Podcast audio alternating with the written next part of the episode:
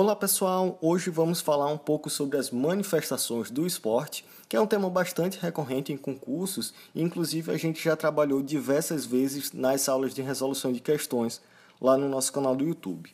Então, antes de iniciar de fato quais são as manifestações do esporte, é importante a gente relembrar que em 1978 a Unesco publica a Carta Internacional de Educação Física e Esporte, onde nessa carta ela estabelece que a atividade física e a prática esportiva são um direito de todos. Né? Então, juntamente com a educação e a saúde, as atividades físicas e a prática esportiva passam a ser um direito de todos.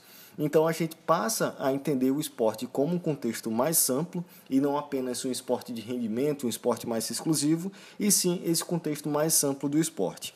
Então, a partir desse novo conceito de esporte, Manuel Tubino traz as três principais manifestações do esporte, que são o esporte educação, o esporte lazer e o esporte performance.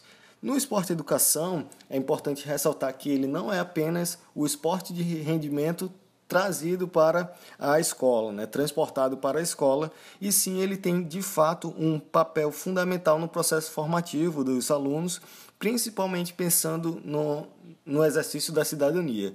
Então, o esporte e a educação tem de fato esse papel importante num processo formativo e num papel educacional de fato.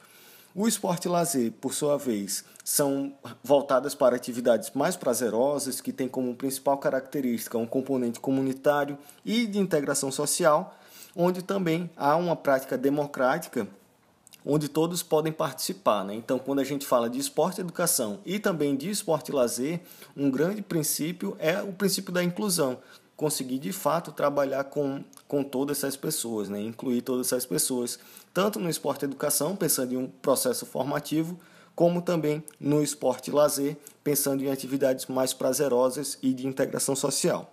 E por último, temos o esporte performance, que é de fato aquele esporte que a gente vê na televisão, os Jogos Olímpicos, a Copa do Mundo, justamente porque é um esporte de rendimento, né? Ele tem como característica ser um esporte institucionalizado, com suas regras universais, é, regidas por federações e confederações, e tem como principal foco a competição e a vitória. Então, de forma resumida, essas são as três principais manifestações do esporte são conceitos que a gente consegue entender rapidamente, mas é importante que a gente relembre que as três manifestações são o esporte educação, o esporte lazer e o esporte performance. Então é isso, muito obrigado e até a próxima.